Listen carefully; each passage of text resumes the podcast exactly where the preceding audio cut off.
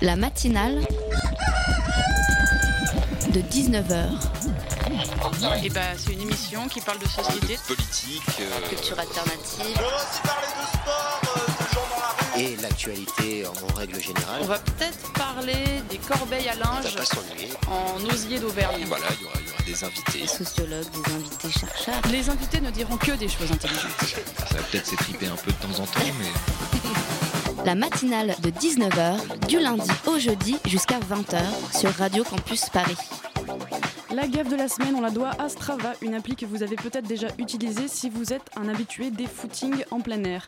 Les joggers l'utilisent pour s'informer de leurs performances sportives, calories dépensées, kilomètres parcourus, trajets effectués. Une appli plutôt banale en somme, me direz-vous. Sauf qu'elle a eu la bonne idée de dresser une carte mondiale agrégeant les séances de footing de ses utilisateurs sur laquelle on peut voir matérialiser partout dans le monde les trajets des joggers. Alors ça fait une jolie carte, hein. on peut voir par exemple que Paris est peuplé de gens motivés qui se tapent tous les dimanches matins le tour du Luxembourg ou des Tuileries, pareil pour Londres et les autres grandes villes. Et puis on découvre aussi que la motivation des sportifs amateurs ne s'arrête pas là, puisqu'on peut remarquer sur la carte que certains se font des petits joggings en plein désert malien ou en Irak en zone de guerre tranquillou. Sauf que eux, c'est pas des joggers comme vous et moi, non non, puisqu'il s'agit en fait de militaires qui se maintiennent en forme en courant en petite foulée autour de leur base ultra secrète, bien cachée et implantée dans des zones souvent truffées d'ennemis. Base ultra secrète, repérable sur la carte grâce au trajet des soldats joggers. Carte diffusée en masse au grand public par l'appli Strava. Euh, attendez, c'est pas un peu débile et dangereux ça? Si moi il m'a fallu deux secondes pour une base au Niger, les djihadistes ils peuvent faire pareil sans trop se forcer, non? Eh oui, en effet, c'est hyper dangereux et ça se travaille. Les militaires joggers l'ont découvert sur le tard. De quoi faire un peu transpirer les armées impliquées dans ces zones de conflit. Ça aura peut-être le mérite de faire réfléchir les applis comme Strava qui partagent allègrement les données de leurs utilisateurs et qui font profiter le monde entier de morning routines sportives dont, au fond, on se fout un petit peu. La matinale de 19h, le magazine de Radio Campus Paris. Bienvenue à tous dans la matinale. Au programme de ce soir, l'historienne Mathilde Larère et la journaliste Aude Loriot viennent nous parler de la place des femmes et des minorités en politique, au travers d'une enquête approfondie qui révèle, attention gros spoiler, que le monde politique reste ô combien sexiste et discriminatoire. On leur demandera comment ça se fait qu'en France, en 2018, ça soit toujours le cas. En deuxième partie d'émission, nous parlerons musique puisqu'on reçoit Nicolas Boblin et Léonore Deffer, les organisateurs du Mélodica Festival, qui aura lieu très prochainement à la Bellevilloise et où seront au rendez-vous musiciens folk venus du monde entier pour ravir vos oreilles des plus doux sons acoustiques. On écoutera aussi avec attention ce que Pitoum a à nous raconter ce soir dans sa chronique, sans oublier bien sûr le reportage de Radio Parleur qui se fera ce soir en direct depuis la vallée de la Roya. Restez bien connectés sur le 93.9 FM car comme le dit le générique, ce soir les invités ne diront que des choses intéressantes. Un petit peu énervée parce que j'ai eu un SMS tout à l'heure d'un média qui me demandait de suspendre la commission des lois pour que l'un des deux rapporteurs puisse aller en plateau. Et je trouve ça particulièrement scandaleux. Et je tenais à vous le dire. Merci pour ces rappels au règlement quasi maternels euh, à notre endroit. J'adore vos réflexions Je- fort misogynes, monsieur Preda. je Non, je dis ça parce que vous pourriez être ma mère. donc. Ce qu'on vient d'entendre, c'est l'échange houleux qui a eu lieu mercredi dernier lors d'une séance de la commission des lois entre sa présidente Yael Braun-Pivet et le député Robin Reda, séance durant laquelle la présidente lui rappelait les règles auxquelles il avait dérogé. La vidéo de cet accrochage a été relayée par de nombreux médias et n'est pas sans nous rappeler des dizaines de précédents. Remarque plus que limite sur les tenues vestimentaires, femmes huées à l'Assemblée, j'en passe et des meilleurs. Après des années, que dis-je, des siècles de lutte pour faire une place aux femmes en politique, eh ben, c'est toujours pas ça, hein, il y a encore pas mal de boulot. Pour en parler avec nous ce soir, nous recevons les deux autrices du livre Des intrus en politique, femmes et minorités, domination et résistance, qui est paru jeudi dernier aux éditions du Retour. Mathilde Larère, vous êtes historienne du politique, mais aussi chroniqueuse pour Mediapart. Bonsoir. Bonsoir. Aude Loriot, vous êtes journaliste spécialisée en politique et discrimination. Bonsoir. Bonsoir. Et à mes côtés pour cette interview, Gabriel de la rédaction de Radio Campus Paris. Salut Gabriel. Salut. Alors Aude, Mathilde, comment c'est possible qu'on puisse encore entendre ce genre de remarques très explicites comme celle de Robin Reda et qui plus est dans le monde hyper médiatisé qu'est la politique?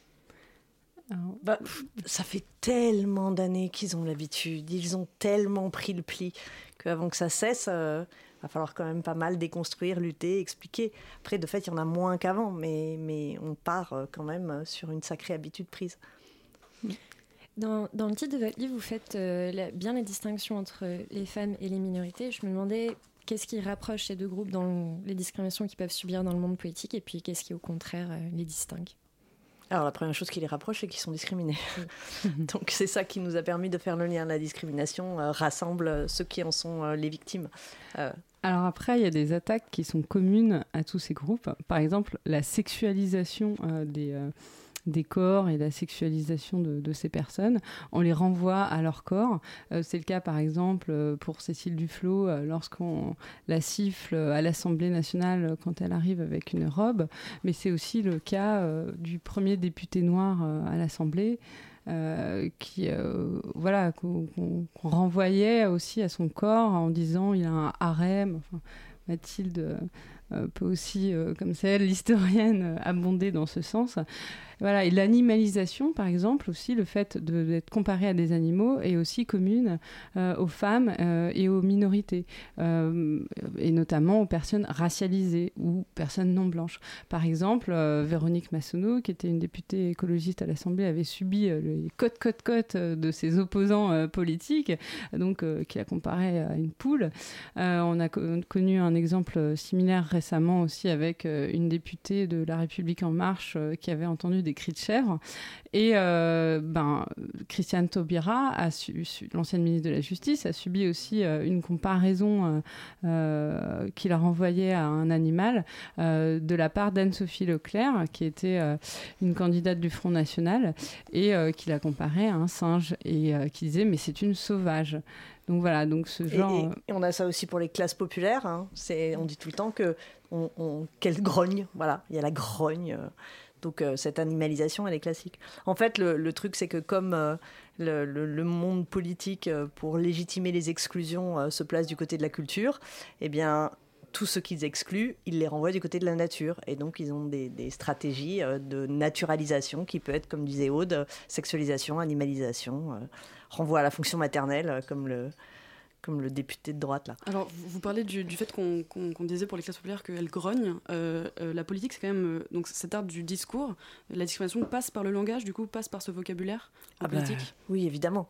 Ouais, ouais, ça Bourdieu il a quand même vachement bossé dessus. Donc effectivement le, langage est, un grand moyen d'exclure, hein, que ce soit dans le monde politique ou ailleurs hein, de toute façon. Ça passe déjà tout simplement, je rebondis sur ce que dit Mathilde, ça passe déjà tout simplement par le fait de ne pas citer les femmes euh, dans le discours. Quand on dit euh, les Français et pas les Français et les Françaises, euh, quand on dit Madame le ministre et pas Madame la ministre, voilà, quand on s'entête à ne pas nommer les femmes, eh bien on donne du monde politique une image qui est purement masculine. Oui, alors longtemps, le, sexisme, ça a été l'exclusion, en fait, euh, en politique, en tout cas l'exclusion des femmes du monde politique. Et on retient, en fait, les lois de parité comme ce qui a vraiment changé le monde politique au début des années 2000 et l'a rendu enfin égalitaire. Est-ce que c'est vrai? Euh, Est-ce que c'est un bon avant, certes, mais est-ce que c'est toujours le cas? Actuellement Est-ce que ça rend le monde politique égalitaire? Alors, il y a deux questions quand même. Déjà, d'une, euh, les, lois de parité, euh, elles obligent à une égalité, euh, une parité de candidature. Hein. Ça ne veut pas dire que forcément, après, il y a autant de femmes que d'hommes. Bon, plus il y a de candidates, plus il y a des chances qu'il y en ait. Mais c'est pour ça qu'on n'est toujours pas. le seul moyen d'assurer la parité, c'est par exemple les binômes paritaires pour les, pour les départementales. Là, il y a forcément parité. Et après, là, c'est la parité quantitative. Hein. Reste la question de la parité qualitative. S'il y a autant d'hommes que femmes, mais que toutes les fonctions les plus importantes régaliennes, les postes de direction, les présidents de groupe, ça reste des hommes. Si c'est eux qui prennent le plus la parole, si c'est eux qui ont donc les fonctions les plus importantes, on n'est pas en parité qualitative, on est juste en parité euh, quantitative. Voilà, il faut quand même dire qu'en euh, 1993, il y avait 33 femmes euh, députées. Elles représentaient 6% de, de l'Assemblée. Euh, aujourd'hui, on est quasiment à 39% de femmes euh, députées. Euh, donc voilà, les lois sur la parité, même si les partis ont préféré payer des sanctions pendant longtemps, elles ont quand même fait bien rentrer les femmes en politique. Euh, ouais, justement, là, il y a eu une vague l'année dernière avec les élections législatives, avec énormément de, députés qui ont été élus et qui étaient issus de la société civile. Et est-ce que ça, ça aussi, ça a été un bon en avant euh, pour euh, atténuer euh, les discriminations qu'il pouvait y avoir, le fait que certaines catégories étaient sous-représentées alors, la société civile, c'est bien pour la société civile, mais c'est pas forcément bien pour toutes les autres catégories. Euh, on peut faire rentrer des personnalités de la société civile, et puis ça pourrait être tous des hommes, ou ça pourrait être euh, tous des hétéros, ou ça pourrait être tous des blancs. Donc finalement, le fait d'actionner un critère ne veut pas dire qu'on actionne le reste. Euh, et la, qui dit société civile ne veut pas forcément dire variété de classe sociale, parce que on a bien vu les candidats de la République en marche, ils étaient plutôt CSP+, donc catégorie sociale élevée. Et aujourd'hui, alors ça dépend quels critères on utilise pour dire c'est un ouvrier ou c'est pas un ouvrier, mais selon le sociologue Luc Rouban, il n'y a plus aucun ouvrier à l'Assemblée nationale, pas un seul, alors qu'ils sont, ils forment 25% de la population. Donc en vrai, euh, les plus discriminés, ben c'est quasiment eux, c'est mm. les ouvriers. Et d'ailleurs, je rebondis là-dessus parce que c'est important. Euh, c'est pareil dans les médias. Donc euh, là, on est en train de parler dans un média. Donc euh, cette question, j'imagine, vous préoccupe aussi de la, de la diversité dans les médias. vous savez qu'il y a un baromètre de la diversité qui a été sorti par le CSA, Conseil supérieur de l'audiovisuel, il n'y a pas longtemps qui montre que les catégories euh, donc CSP+, donc euh, sociales euh, élevées, sont très très très surreprésentées, mais vraiment c'est les chiffres sont dingues. je les ai plus en tête, mais ils sont c'est énorme. Et tandis que les inactifs, les retraités, les chômeurs et toutes les catégories sociales basses sont très très peu représentés. Voilà. Il y a aussi, enfin, vous parlez de beaucoup de discrimination euh, dans votre, dans votre livre, hein, euh, par le sexe. c'est notre objet en fait. par le sexe, par la, par la race, même si c'est un peu délicat d'utiliser ce mot. Bah, euh, ouais, non. Oui, enfin, vous d'ailleurs, vous en débattez dans, dans, le, dans le livre. moi, il y a une autre discrimination qui m'a intéressée, qui est peut-être moins importante, quoi, que je suis pas sûre qu'on puisse se classer comme ça, mais c'est la discrimination par, la discrimination par l'âge. Ah. Est-ce que ça existe, que l'agisme, il y en a, et dans quel sens? Est-ce que les intrus dont vous parlez dans votre livre, d'ailleurs, sont les jeunes ou les vieux? Mais en politique. Mais alors, on en parle, et moi, c'est, vous savez, j'anime un podcast qui s'appelle Vieille Branche. J'en profite pour me faire Petit un moment d'autopromo. Désolée. Euh, et donc, moi, je suis très concernée par cette discrimination-là. Enfin, pas moi-même, parce que je n'ai pas plus de 75 ans, mais euh, parce que je pense que c'est vraiment un thème important et qu'il ne faut pas euh, reléguer euh, nos petits vieux et nos petites vieilles et nos personnes âgées, euh, euh, voilà, pour les cacher dans des coins, voilà, que personne ne va voir.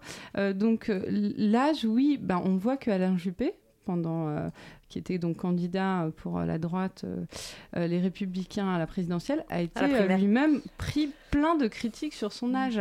Et il a dit, il a retourné la chose. Donc c'est ce qu'on analyse dans nos livres. C'est notre livre, c'est comment on retourne les attaques en positif. Il a dit, euh, bah écoutez, euh, moi je suis comme une bonne bouteille de bon vin. Euh, je m'améliore avec l'âge. Donc il a essayé de retourner la chose en positif. Il y a aussi Eva Joly qui était donc candidate à la, à la présidentielle en 2012 et qui elle-même euh, avait fait l'objet d'attaques aussi sur son âge. Euh, et parfois, ces attaques se cumulent. Donc, parce que elle, elle avait le fait d'être une femme, le fait d'être âgée, euh, le fait d'être d'origine oui, oui, étrangère. Donc, elle cumulait un petit peu sur tous les tableaux. Donc voilà, donc l'âge est une discrimination importante. Euh, Dans les deux sens, parce que les jeunes en politique euh, pâtissent euh, d'une espèce de, d'illégitimité associée au manque d'expérience. Donc, oui, c'est des petits novices. Voilà, c'est ça. En fait, il y a une espèce d'âge parfait, genre entre 30 et 50 ans. en dessous, on n'est pas, on n'est pas assez expérimenté, au-dessus, on est trop vieux. Quoi. Mais ça n'a rien à voir avec les discriminations dont souffrent les, les autres catégories.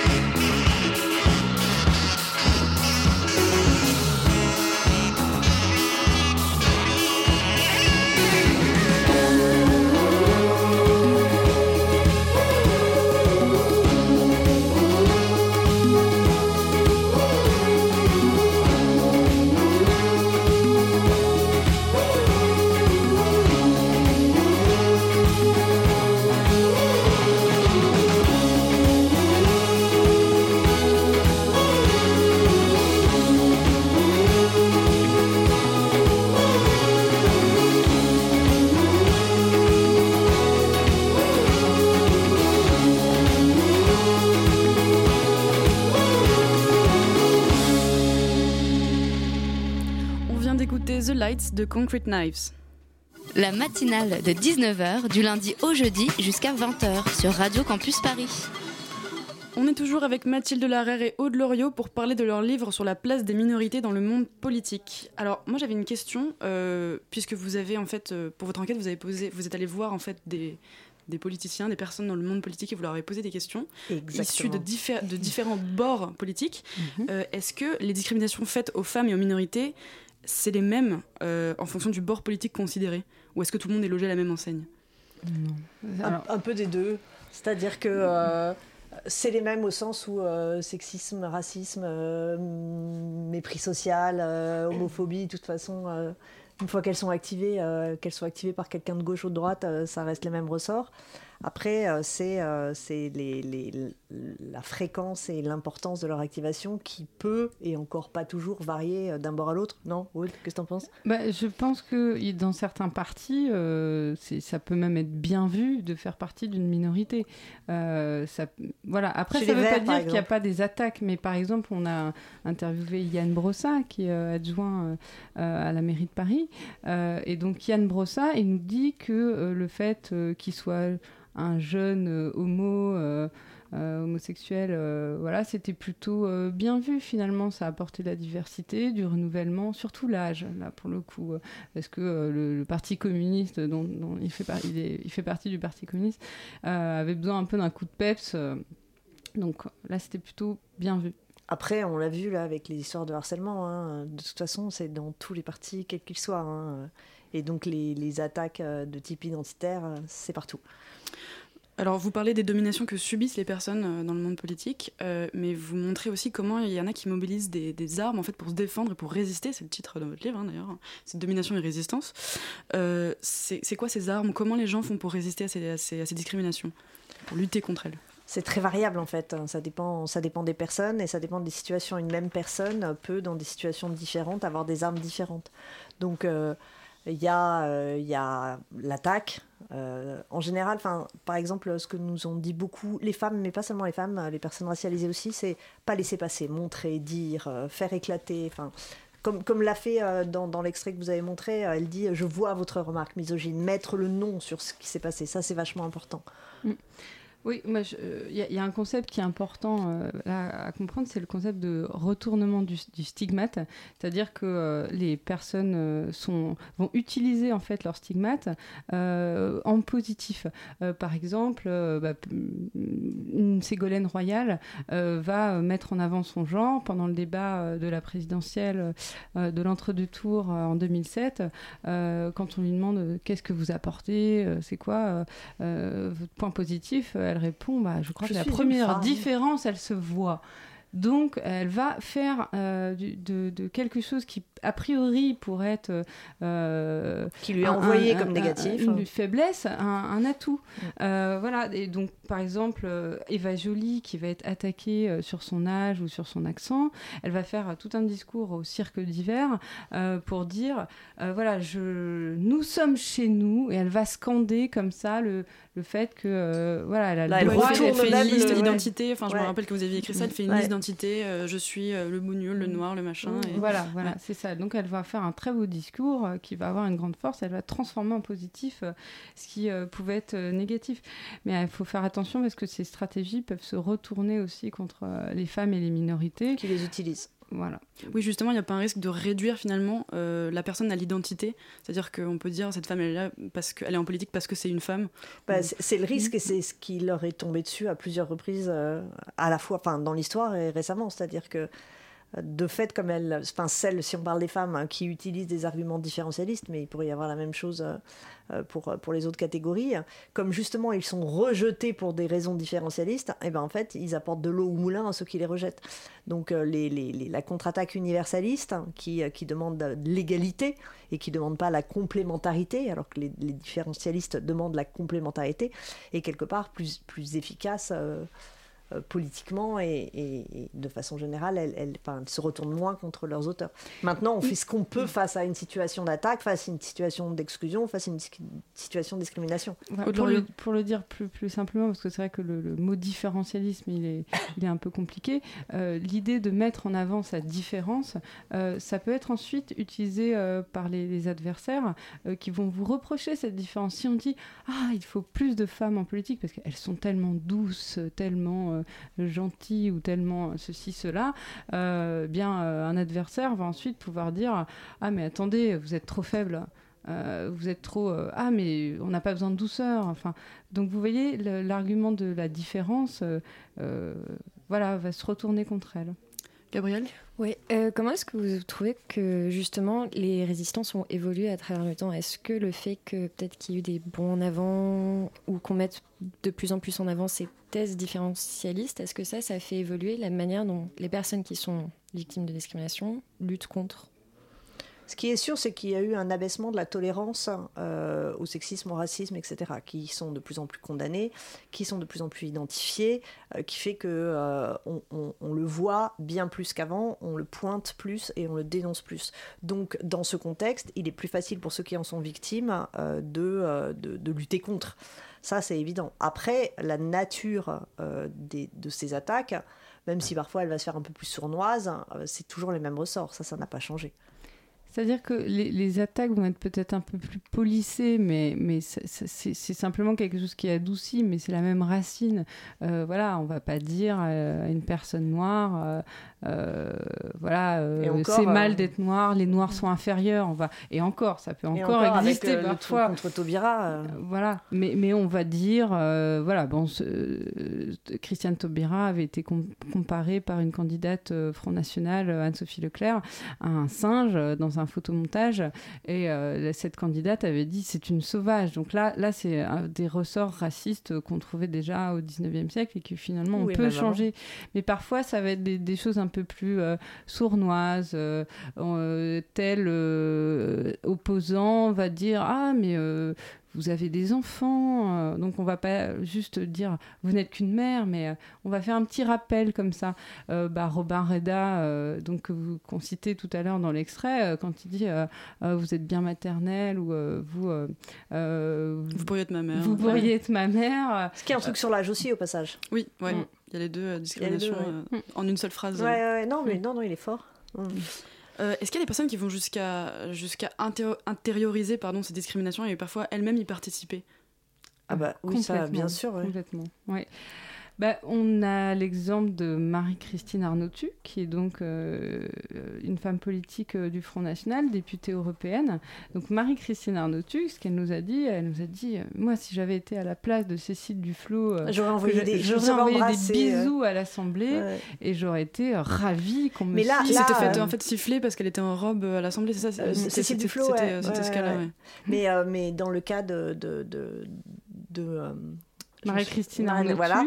Le truc, c'est que justement, elle, est exactement dans le cas de ces femmes qui, par ailleurs, en plus, n'ont pas la formation euh, féministe hein, qui leur permet de de, enfin de, de, relever finalement euh, les, les, logiques de discrimination sexiste. Donc elle ne le perçoit pas en fait comme du sexisme. À partir de là, comme elle ne le perçoit pas, elle ne réagit pas et elle, elle ne voit que le compliment alors qu'en fait ce n'est pas un compliment, c'est une attaque euh, sexiste. Mm, mm. Mais euh, justement, ces, ces, formes polissées, vous le disiez tout à l'heure, un peu plus subtiles, est-ce que ça, ça fait qu'on, que peut-être il y a moins de révolte, il y a moins d'indignation là où il devrait y en avoir plus. Est-ce que vous trouvez que ça va, si on, Moi, ça continue plutôt l'impression, c'est un peu comme, euh, je vais vous prendre un parallèle, c'est euh, euh, il y a plus de plaintes pour viol aujourd'hui, ça ne veut pas dire qu'il y a plus de viols, ça veut dire qu'il y a plus de sensibilité à ces choses-là. Aujourd'hui, je pense qu'il y a les remarques sexistes sont, sont directement pointées, sont on les laisse beaucoup moins passer. voilà, ça veut pas dire qu'il y a plus de sexisme aujourd'hui, ça veut dire que la sensibilité euh, mm. à ces attaques-là est plus forte. Dans votre livre, il y a un chapitre hyper intéressant où, euh, où, vous montrez comment on met les femmes dans telle catégorie, la ménagère, la mère de famille, etc. Mm. Et puis vous faites un chapitre à part sur Marine Le Pen. Oui. Pourquoi Le cas Marine Le Pen. Parce que Marine Le Pen, euh, c'est une, c'est un cas extrêmement intéressant parce que là, il y a une vraie stratégie de parti. Enfin, je pense qu'on peut vraiment parler de ça, c'est-à-dire pour euh, Ségolène Royal, euh, Cécile Duflot, euh, c'est des stratégies personnelles. Ouais. C'est des stratégies qui sont plutôt personnelles. Euh, en revanche, euh, Marine Le Pen, on voit que c'est vraiment intégré à la logique d'un parti, c'est-à-dire après les émeutes euh, ou les, euh, voilà, les événements plutôt de Cologne, euh, à la fin, enfin début 2015 ou fin 2015, je ne sais plus si je me trompe pas. Là, le parti va vraiment changer de bord et va, va, va, se dire, ok, on a une, la carte du féminisme à jouer. Et alors, elles vont... Une carte qu'ils jouent contre... Enfin dans une logique xénophobe. Hein, voilà, pour en fait, euh, le féminisme est toujours euh, associé à l'islam et toujours associé en fait à la, euh, à la stigmatisation des immigrés, etc. Et donc, ce qu'elle va faire, elle va faire une tribune dans le journal L'Opinion et elle va citer Simone de Beauvoir, elle va mmh. citer plein de références féministes, elle va dire, voilà, je suis pour les femmes et il faut lutter contre, en gros, il faut lutter contre les immigrés parce que les immigrés euh, font du mal aux femmes. Mais là, c'est une instrumentalisation euh, du féminisme. Et donc on en fait un cas particulier. Pourquoi? Parce que là, on voit très bien que vraiment, c'est dans le cadre d'une campagne présidentielle. Euh, c'est légèrement avant la campagne présidentielle et ça va s'accentuer jusqu'au moment euh, crucial euh, de la campagne. Euh, et, et, vraiment, on voit à petite touche comment ça progresse et comment elle va, dans ses tracts, se montrer une image plus campagne. féminine, qui sont un peu calquées sur les magazines féminins. Mm. dans son affiche, elle va montrer un peu... Son genou euh, qui, euh, qui transparaît comme ça. Donc elle va vraiment jouer la carte du féminin et aussi, mais pourquoi elle fait ça? Parce qu'elle a compris qu'en fait, déjà, les femmes sont 52% de la population française, donc elles sont un petit peu plus nombreuses. Ensuite, il y a eu un écart pendant euh, des années euh, entre le vote des femmes et le vote des hommes pour le Front National, c'est-à-dire que les femmes votaient moins Front National que les hommes, donc elle se dit, j'ai un créneau politique, là, j'ai une marge, je peux rattraper. Donc vraiment, elle va activer tout ça pour conquérir le vote des femmes. Merci beaucoup Mathilde Larère et Aude eh ben, d'être venus nous parler de votre livre, je le rappelle, qui s'appelle Des intrus en politique, femmes et minorités, domination et résistance. A tout de suite.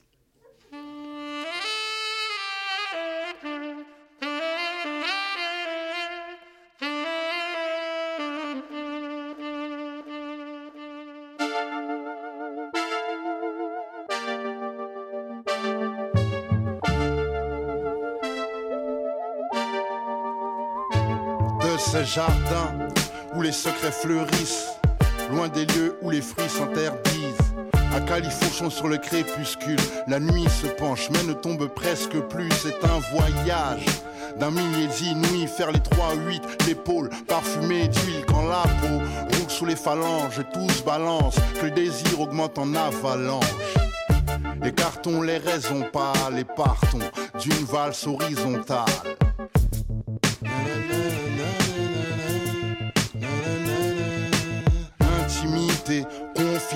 Plus de timidité, un petit peu de dentelle. Union sensuelle, émouvante, les draps autour de nous soufflent un doux vent. J'aime quand la vie coulisse, pubis contre coccyx, complice, coulpisse. L'instant se veut apaisant en se taisant, pas en apesanteur. Avant 70, on s'entremêle plus de haut ni bas, ni de distance.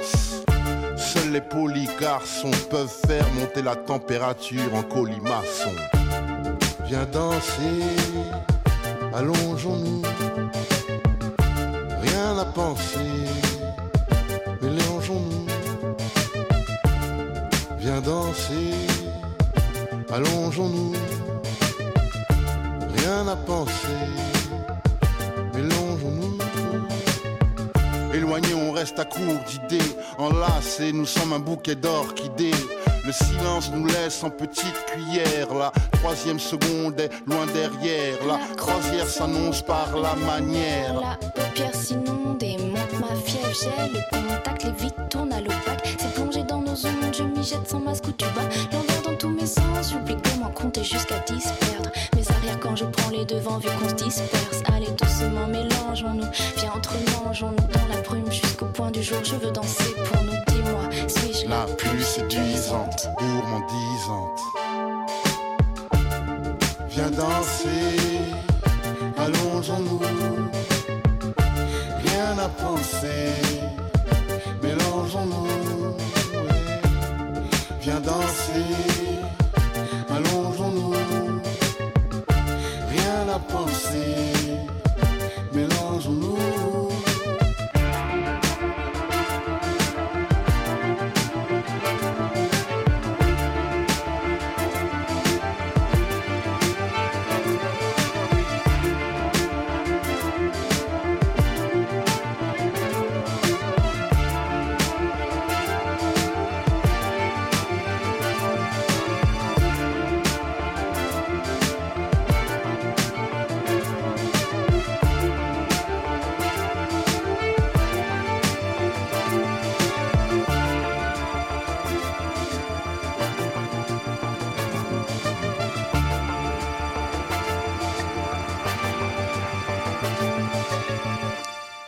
La danse couchée d'Oxmo Puccino en feat avec Mylan. La matinale de 19h sur Radio Campus Paris. On continue la matinale avec, sur une note un peu plus musicale, puisque nos invités pour cette deuxième partie ne sont autres que Nicolas Boblin et Léonard Defer, organisateurs de la quatrième édition parisienne du Mélodica Festival. Ça se passe à la Bellevilloise les 9, 10 et 11 février prochains, et on pourra y écouter essentiellement un doux mélange de musique folk et pop en sirotant une petite bière, et le tout pour la modique somme de 3 euros, c'est presque donné. Bonsoir Nicolas, bonsoir Léonard, bienvenue. Bonsoir. Merci. Pour m'épauler dans cette deuxième partie, Philippe de la rédaction de Radio Campus Paris. Salut Philippe, ça va? Salut, ça va bien. Alors, moi, quand on me dit musique pop folk, je pense d'abord à un barbu en jean et chemise à carreaux, un peu hipster, seul sur scène avec sa guitare acoustique, ou bien je pense à une voiture décapotable des années 50, filant vers le soleil couchant au son des cordes grattées et de l'harmonica. Nicolas et Léonore, c'est un peu cette ambiance-là, le mélodica, ou je délire complètement? Non, non, c'est pas mal. Le- pas ta première description, je pense, euh, enfin, j'espère qu'il m'en voudra pas dire ça, mais ça, ça correspond pas mal à Hugo Barriol. Et euh, la deuxième, je dirais à Howie Payne, euh, l'anglais qui va jouer dimanche. Donc, ouais, non, non, c'est assez précis. Alors il faut le préciser, Melodica, c'est un festival international, Mhm. euh, voire ambulant, puisqu'il a été créé en Australie en 2007 et depuis il est passé alors par l'Islande, l'Allemagne, les Pays-Bas, le Danemark, la France, les États-Unis, le Royaume-Uni, j'en passe, j'en oublie. Euh, c'est quoi le point commun de tous ces pays? Pourquoi Melodica passe par ces pays-là? Euh, c'est- C'est avant tout une communauté d'artistes en fait qui, euh, un peu de bouche à oreille, euh, se, euh, se passe euh, le mot de la magie du mélodica. Et, euh, et cette magie-là, elle est née avant tout en Islande par un fondateur australien, donc euh, Pete Landbourg, qui, a rassemblé des artistes avec une petite communauté et qui eux-mêmes ont décidé, parce qu'ils ont adoré l'idée et parce qu'ils ont trouvé ça magique, bah, de fonder ça dans leur propre pays. Donc c'est un peu des, des artistes qui importent eux-mêmes par conviction et par, et par volonté de faire jouer d'autres artistes dans leur propre pays bah, ce, ce concept-là du mélodica. En tout cas, c'est comme ça que ça s'est passé pour Paris et, et pour la France. Mm. Euh, Vous le dites, euh, ce n'est pas que le festival qui, euh, qui est présent dans, tout, euh, tout- dans plusieurs pays, c'est Mhm. aussi les artistes internationaux qui sont présents un peu partout. Euh, cette année, les artistes, ils viennent d'où? Oula, de plein d'endroits différents. Alors, de Norvège, de. Alors, on a quelques Français, hein, rassurez-vous. Euh, Norvège, Pays-Bas, Finlande, euh, Angleterre. Euh, Qu'est-ce que j'ai d'autre? Suède. Suède, euh, Autriche, Italie. euh, je crois que c'est à peu près tout. Estonie aussi, on a une Française qui est aussi estonienne. Euh, voilà, donc on a vraiment un beau panel euh, international. Oui, ça fait, ça fait quand même beaucoup ouais, déjà. Ah ouais, ça fait pas mal. Et du coup, c'est des artistes qui sont habitués au festival ou c'est toutes les, tous les ans des nouvelles têtes euh? Alors, nous, et en général, chaque Mélodica essaye de, de présenter des nouvelles têtes. Euh, ceci dit, il y en a toujours qui reviennent et il y en a qui connaissent, oui, bien le Mélodica, qui ont joué dans d'autres pays, mais pas forcément. Je pense à Rabia, par exemple, qui vient d'Allemagne. Euh, elle a joué au Mélodica à Cologne, en Allemagne, mais euh, elle n'a jamais joué à d'autres Mélodica encore. Donc ce sera le premier qu'elle va jouer autre que celui dans sa ville. En fait, c'est un peu l'effet d'une boule de neige. hein. Il y, a- il y a comme un, un centre comme ça euh, qui, qui connaît l'ensemble des mélodicas et puis petit à petit, elle s'agrandit avec des nouveaux artistes tous les ans, avec cette volonté de faire rentrer davantage d'artistes. Donc ça devient de plus en plus gros en fait, à chaque Exactement. fois, à Ah oui. édition. Ouais, ouais, ça doit être quelque chose de voir euh, l'évolution euh, du. du- Ça, Ouais. faisait longtemps, que- ça fait longtemps que vous êtes organisateur. euh, Bah, 5 ans du coup. Euh, c'est la quatrième édition, sachant qu'il y a eu une année euh, avec un- une petite parenthèse. Donc ouais, ça fait 5 ans et, euh, et ça fait plusieurs années même qu'on connaît le Mélodica, euh, notamment euh, dans d'autres pays, en Allemagne, en Islande et autres. Et, oui, en effet, c'est impressionnant de voir à quel point ça grossit. Et d'ailleurs, ça devient de plus en plus un casse-tête chaque année de savoir qui on garde, qui on fait rentrer de nouveau justement dans les, dans les programmations. Mm. Un autre point du, du festival, c'est que le Melodica met un accent sur les, les scènes locales, sur les, les- les musiciens locaux. Et euh, du coup, cette année, il y a plusieurs groupes euh, français, parisiens, je suppose. Est-ce que vous pouvez nous parler de, de cette nouvelle scène euh, parisienne? Enfin, Eh Peut-être pas nouvelle. alors donc dans- donc il y a Hugo Barriol que j'ai déjà mentionné, que j'ai découvert il y a environ trois ans dans le métro. Euh, en fait, en passant devant lui, euh, je me suis dit, mais lui, euh, il faut qu'il vienne jouer un Mélodica.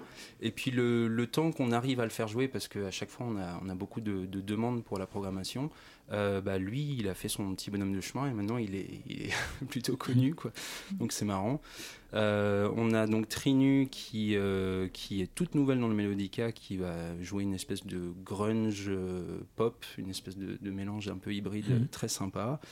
Euh, Odds and Ends euh, qui vont jouer une pop très douce.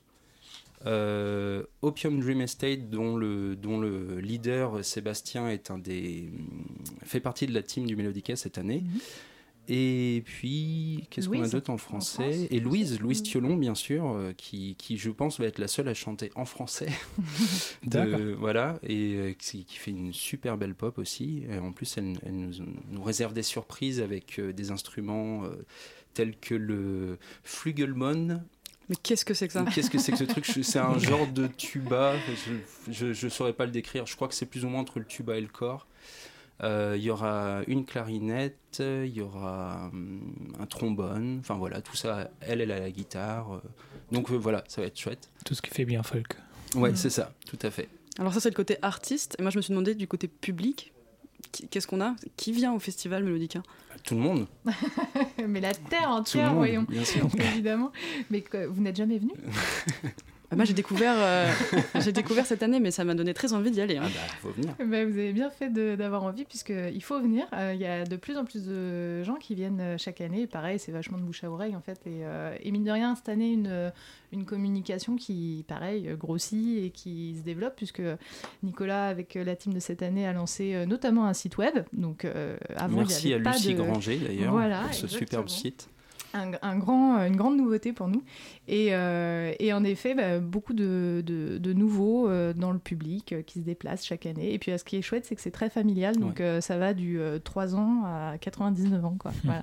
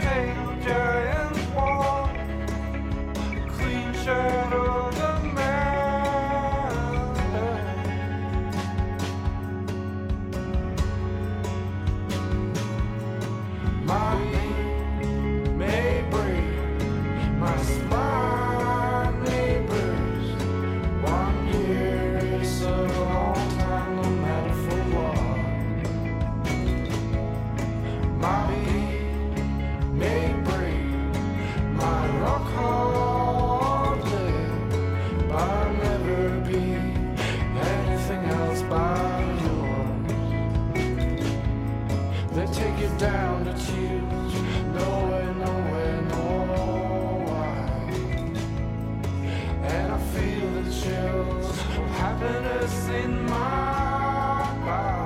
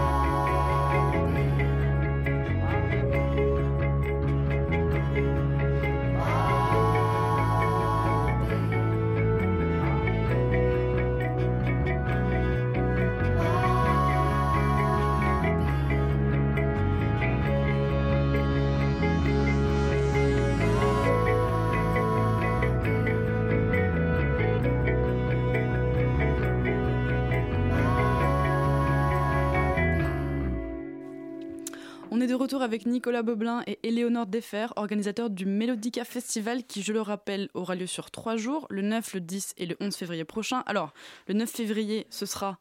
Alors ce sera une soirée... Je- merci. Ce sera euh, une soirée warm-up, euh, donc euh, qui se passera pas à la Bellevilloise exceptionnellement. Euh, ça se passera dans un théâtre qui s'appelle Le Vent se lève et qui est au métro Ourcq. Vous pourrez trouver toutes les infos de toute façon sur l'événement Facebook du Melodica ou sur le site internet. Voilà, il y a toutes les infos. Ok, et je me rends compte que j'ai oublié de vous dire ce que vous écoutiez à l'instant. C'était My Beak, My Break de I'm Kingfisher, qui est d'ailleurs programmé au Melodica Festival. Vous pouvez nous en parler un petit peu? Ouais, euh, et ben c'est Thomas, donc I'm Kingfisher, c'est un Suédois que j'ai rencontré lors d'un Melodica à Nottingham en Angleterre. Et euh, bon, alors ça, ça se fait beaucoup comme ça aussi. On rencontre des gens lors des autres festivals et puis on. Ouais, J'aime beaucoup ce que tu fais, viens jouer chez moi. Enfin, c'est un peu ça finalement. C'est une espèce de couchsurfing pour, euh, pour, euh, pour artistes aussi, ce truc-là. C'est viens dormir chez moi, viens, viens faire un concert. Enfin voilà, il y a tout ça. Et donc euh, lui, bah, le, ce que vous avez entendu, c'est son nouveau single qui est sorti il y a une semaine, je crois, même pas. Et, euh, et on est vraiment ravis de l'avoir. C'est une personnalité impressionnante sur scène, euh, avec sa guitare et sa voix pleine de réverb. voilà. Alors vous, euh, Nicolas Boblin, vous, euh, vous êtes vous-même un musicien folk et euh, vous jouez sous le nom de White Note euh, cette année avec euh, Rosemarine, Ouais. une artiste islandaise, si je ne me trompe pas. Alors, elle n'est pas islandaise, elle est, elle est hollandaise. Hollandaise, mais on pardon. s'est, on s'est rencontrés en Islande. Ah oui, ah oui, c'est ça. C'est ça. on, on La s'est qualité rencontrés. On s'est rencontrés en Islande il y, a, deux ans à peu près lors d'un lors d'un Melodica, mais elle elle a pas joué à ce Melodica justement. Mais par contre, on s'est trouvé complètement par hasard à faire une espèce de tournée ensemble euh, en Islande, et, euh, et on a vraiment accroché euh, à la musique l'un de l'autre et et puis du coup, enfin depuis, on a fait on a fait plusieurs scènes ensemble. On a fait deux festivals hippies euh, en Suède cet été, enfin des trucs complètement euh, improbables. Et, euh, et je suis vraiment ravi de jouer avec elle cette année. On va faire vraiment un truc éphémère, mais voilà. Et du coup, vous vous programmez vous-même pour le festival et je me demande, ça fait quoi de jouer à son propre festival?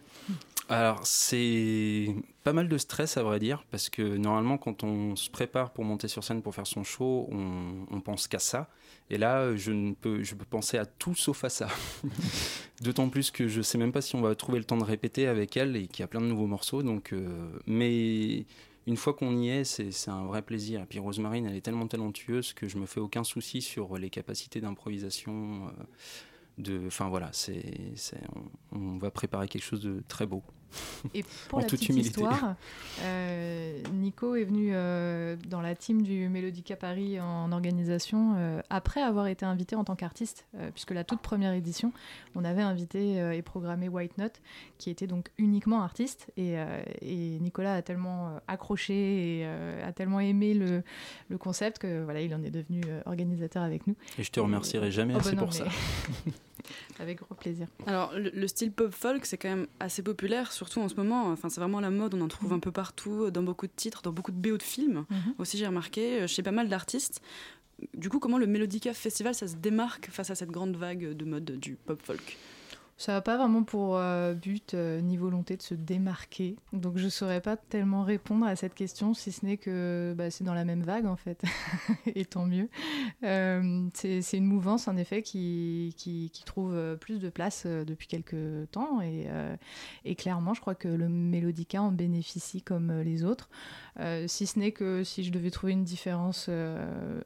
qui n'est pas des moindres quand même, c'est cette, euh, cette vraie euh, volonté euh, humaine de créer autre chose qu'un festival seulement musical, folk, j'entends, c'est vraiment une, une communauté, comme on vous le disait, de, gens, d'artistes, d'humains qui se rencontrent, qui créent des choses ensemble, qui donnent même parfois des nouvelles formations musicales, qui voyagent, qui se donnent et qui donnent aussi de- d'eux-mêmes dans d'autres pays. Donc voilà, si je devais trouver une, différence avec le Mélodica euh, dans cette mouvance folk, euh, ce serait celle-là. hein.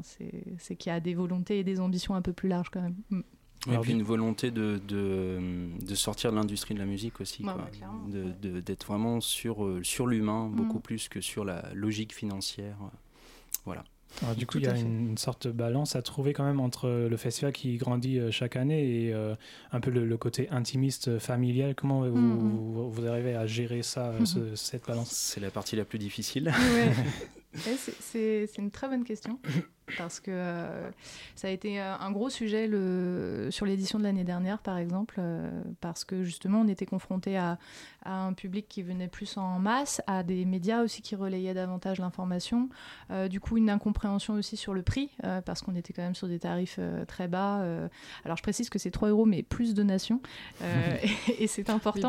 pardon. Pardon, mais c'est important parce qu'il faut savoir que les artistes gagnent l'ensemble de justement des donations et des prix d'entrée, que tout est intégralement reversé, que du coup euh, l'équipe du Mélodica Festival ne gagne rien, on est tous bénévoles là-dessus.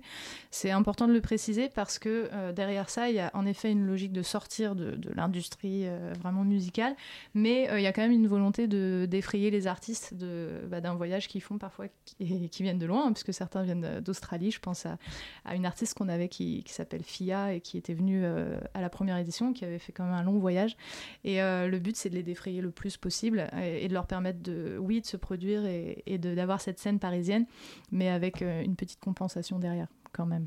Donc euh, pas évident euh, pour répondre à, à ta, à ta question de trouver une, un, Un un bon curseur et, et c'est- ça se pose aussi en termes de questions, en termes de programmation parce que euh, on a pu avoir sur certaines éditions des, des noms plus connus, euh, dont je peux notamment euh, citer par exemple TT, euh, qui, qui aurait voulu se, se produire et qui aurait accepté avec beaucoup de plaisir et qui nous aurait fait cet honneur-là. Simplement, on a décidé de ne pas le faire, notamment pour rester dans cette ambiance intimiste et ne pas, ne, ne pas comment dire, faire de l'ombre euh, aux, autres, euh, aux autres artistes euh, qui ont, eux, pour volonté aussi de se faire un peu connaître. Pour ne pas avoir une tête affiche. Mais oui, exactement. Ouais, Merci, c'était le mot que je cherchais. Alors vous, vous êtes les organisateurs français du, Mélodi- du Melodica Festival, pardon. Euh, Mhm. Vous êtes en lien avec les autres organisateurs dans les autres pays? Comment Ah ça oui. se passe? Il y a une communauté qui se crée euh Ouais, ouais, bah, c'est c'est, euh, effectivement euh, une fois que, que quelqu'un décide de créer un, mélodica dans, sa ville, là où il habite, euh, alors il y a un, processus. On, fait, qui veut ne fait pas immédiatement. Il y a quand même une espèce de processus à suivre. En parler avec le fondateur, en parler avec les gens. euh, surtout assister à un mélodica avant de vouloir faire le sien chez soi. C'est quand même une, volonté d'ambiance particulière et on peut pas y aller euh, à l'arrache quoi. Donc, euh, donc maintenant, oui, on est, on est connecté entre euh, Melodica Curators, entre ceux qui s'occupent des Melodica euh, dans le monde. Et d'ailleurs, on s'entraide beaucoup. euh, euh, du genre, toi, comment ça s'est passé? Tiens, le truc que tu as fait là, est-ce que c'est une idée que tu vas garder ou pas? Enfin voilà, on essaie de se filer des tuyaux aussi. toujours dans, dans l'esprit de la sauvegarde de l'esprit du. Mm. Au, Éléonore au mieux. Oui, oui bah, c'est- très juste. Il y, a une, vraie volonté de, en fait, de ne pas perdre les valeurs initiales du, mélodica et le risque à vouloir ouvrir euh, trop et trop large, euh, ce serait ça. Ce serait de quelqu'un qui, finalement n'a pas cet ancrage-là des valeurs euh, du mélodica et auquel on tient tous vraiment beaucoup. Donc oui, clairement, euh, on est tous en lien dans, les différents festivals et les organisateurs des festivals. Et, je crois que la notion d'entraide est vachement importante parce que on avance un peu euh, tous ensemble en découvrant aussi hein, ce que ça crée et ce que ça génère. Et, euh, et chaque année, je trouve que on se structure et on se professionnalise puisqu'il il y a des idées nouvelles entre les différents organisateurs et en effet des bonnes pratiques qui se partagent. Mm. Qu'est-ce qu'on peut vous souhaiter du coup pour cette, cette quatrième édition du festival? Euh, que la magie du mélodica, qui est jamais facile à, à créer, euh, se passe. Mm. C'est- toujours le plus gros challenge, c'est que il peut y avoir une journée avec des concerts et c'est bien, mais, mais c'est tout. Et puis quand on arrive à, à dépasser le stade du, j'allais dire du simple festival et qu'on arrive à créer vraiment cette magie, cette osmose entre le- le- les, les musiciens et le, et le public, c'est c'est là qu'on a gagné, quoi. Comme, euh, comme il y a deux ans quand Anatole, fa- fait pleurer tout le monde. Là, Ouais. on- Bah ouais, voilà, ça, c'est la a magie, gagné. ouais. Ouais. C'est vrai.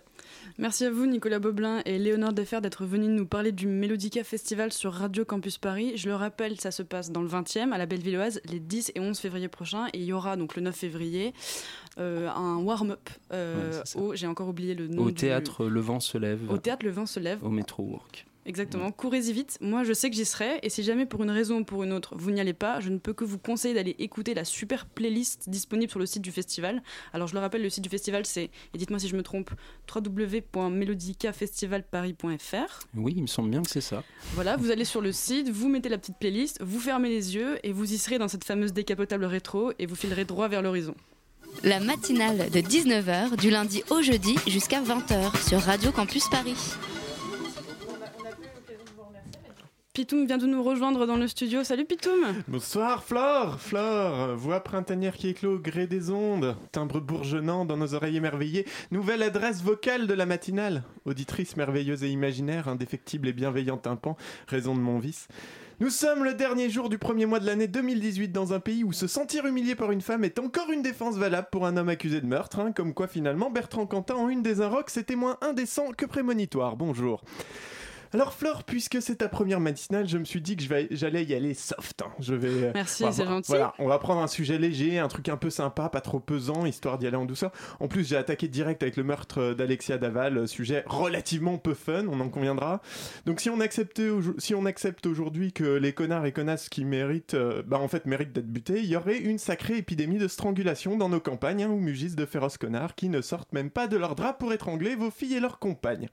Léger donc, disais-je. Un sujet frais, hein, qui te permettrait, auditrice, d'abandonner le poids sordide du quotidien, toutes ces obligations, ces carcans qui nous emprisonnent. Laisser l'amorosité ambiante, pardon, et cette météo de merde, pour s'envoler loin, au-dessus des soucis et toutes ces désillusions qui s'accumulent, ce qui n'est qu'une autre façon, en fait, de dire que tu grandis. Virevolter un instant au-dessus des nuages et être l'un des morceaux ouatés dans cette mer dufteuse qui nous enveloppe de sa blancheur rassurante. Piqué parfois de ci de là par des sommets audacieux. Et puis finalement se laisser à nouveau entraîner par la gravité et tomber, tomber de plus en plus vite vers le sol, le souffle de l'air faisant battre tes cheveux dans cette chute interminable, tomber à n'en plus finir et s'écraser sur Afrin, telle une bombe turque. Depuis le 20 janvier, la Turquie du président Erdogan a lancé une offensive contre ce district du Rojava. Bah. Et quoi de plus léger que des bombes et des morts dans une guerre loin de nos frontières Je le demande. Alors pour commencer, le Rojava, c'est quoi? Bah, le Rojava, c'est un peu les Catalans du Moyen-Orient, hein, en moins riche et en plus de gauche. C'est une région du nord de la Syrie, principalement peuplée de Kurdes, qui a déclaré son, indépendance en 2013 et constitué un système fédéral démocratique depuis 2016. Les Kurdes, euh, c'est ceux qui se battent contre Daesh sur le terrain sans être affiliés à aucun groupe religieux ni à aucun dictateur. Pardon. C'est ceux qui pètent la gueule à Daesh tout en se faisant attaquer par Assad, Erdogan et Poutine. C'est dommage parce que c'est plutôt sympa d'ailleurs sur le papier le Rojava. hein. C'est du confédéralisme démocratique, Alors, une théorie politique du milieu des années 90 de Abdullah Öcalan. Aujourd'hui emprisonné à vie dans des jeux fascistes euh, turcs, pardon. Et euh, bah, en deux mots, le confédéralisme démocratique, c'est un peu le marxisme-léninisme 2.0. hein. Ça rejette l'État-nation et le nationalisme, ça se base sur une économie collectiviste, la coopération paritaire et multiethnique dans des systèmes organisationnels et décisionnels autogérés, où c'est hyper chaud à comprendre, mais en réfléchissant, on y arrive. L'idée en gros c'est l'intégration démocratique à son maximum, hein. éviter à tout prix de déconnecter les prises de décision des individus et la centralisation du pouvoir politique. Tout le contraire d'un type tout puissant qui muselle la presse dans son pays, par exemple au hasard. Le Rojava, c'est une révolution écologique et féministe aussi, en pleine zone de guerre. Et Afrin, ben donc, c'est l'une des trois régions du Rojava, et ça se fait méchamment poutrer la tronche par les armées d'Erdogan, hein, alliés pour l'occasion, il semblera en tout cas, aux islamistes radicaux de Al-Nosra et autres factions djihadistes combattues par les Turcs, les Kurdes, pardon. Pourquoi? Eh ben parce que les Kurdes, c'est aussi une minorité en Turquie, hein, et une minorité qui réclame son indépendance, parce qu'elle a ramassé sévère au siècle dernier et continue de s'en prendre plein la tronche en Turquie. Et que le PKK, ben, le Parti communiste kurde en Turquie, donne un max de pouces bleus au Rojava et à son fondateur, et ce fondateur qui n'est autre que Abdullah Öcalan, dont je viens déjà de parler. Bref, le PKK est la tête de Kurde d'Erdogan et ce dernier se fait donc un plaisir d'aller défoncer le Rojava de peur qu'il ne contamine sa propre communauté déjà bien échaudée. Et puis, bah, il y a la communauté internationale hein, qui râle vite fait, histoire de dire, mais en vrai, Macron recevait Erdogan à l'Elysée en début d'année et promettait des partenariats et une collaboration, parce que visiblement, les dictateurs que Macron n'aime pas, ils sont surtout sud-américains. De toute façon, sans doute, le Rojava, le Rojava pardon, l'a bien cherché. Après tout, Erdogan s'est probablement senti humilié. Merci Pitoum pour cette chronique éclairante comme d'habitude. Il est bientôt 20h, la matinale de 19h c'est fini pour aujourd'hui. Merci à Antonin d'avoir réalisé l'émission de ce soir. Un grand merci à Gabriel et à Philippe, indéfectible acolyte d'interview. Merci à Pitoum, chroniqueur fou. Et enfin, comment ne pas remercier Elsa et Nina à la coordination. Si vous en avez raté ne serait-ce qu'une miette, pas de panique, vous pouvez retrouver l'émission en podcast sur le site radiocampusparis.org ou sur notre page Facebook, la matinale de 19h. On vous dit à demain, même heure, sur le 93.9 FM.